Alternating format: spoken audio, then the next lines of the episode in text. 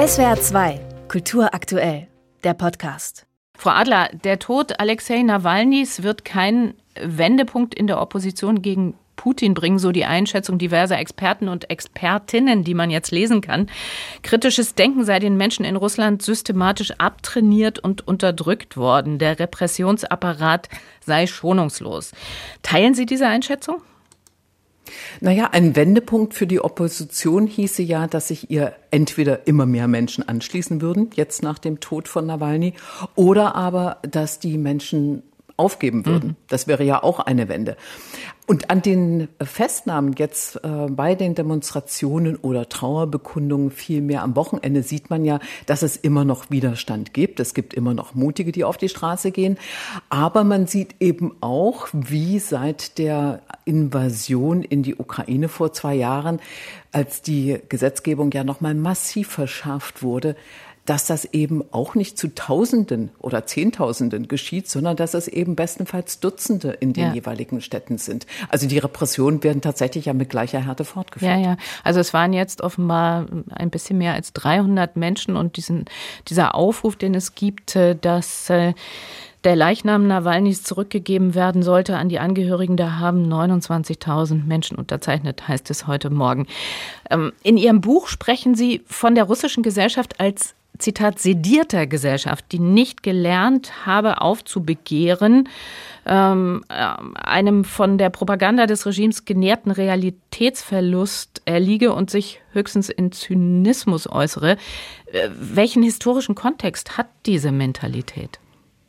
Also viele Menschen in Russland bezeichnen sich heute noch als Homo Sovieticus, also als Sowjetmenschen aus der kommunistischen Zeit. Und das heißt eigentlich nicht, dass sie immer noch der kommunistischen Ideologie äh, anhängen würden, sondern dass sie sich zum Beispiel arrangieren, nicht aufbegehren, dass sie so tun, als würden sie die Obrigkeit unterstützen, selbst wenn sie anderer Meinung sind und äh, diese, natürlich gibt es auch hm. Unterstützer, das ist klar, ungefähr ein Drittel schätzen Soziologen, aber es gibt eben diese riesig große Gruppe der völlig Indifferenten gegenüber der Regierung, also diese Gleichgültigen.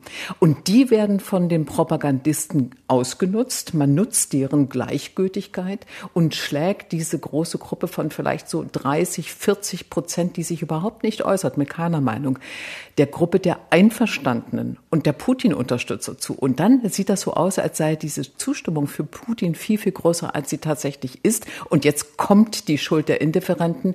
Die lassen das mit sich machen. Auch dagegen wehren sie sich nicht. Ja.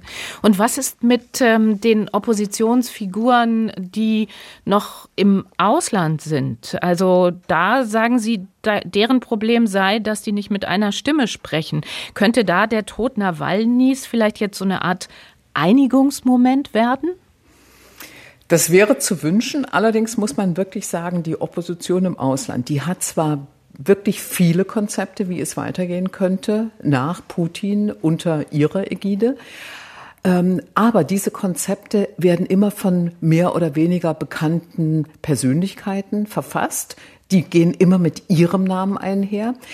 Die russische Opposition hat keine Exilregierung aufgestellt. Sie verbündet sich auch nicht. Und dann gibt es, natürlich gibt es dieses Bewusstsein, wir müssen das eigentlich tun.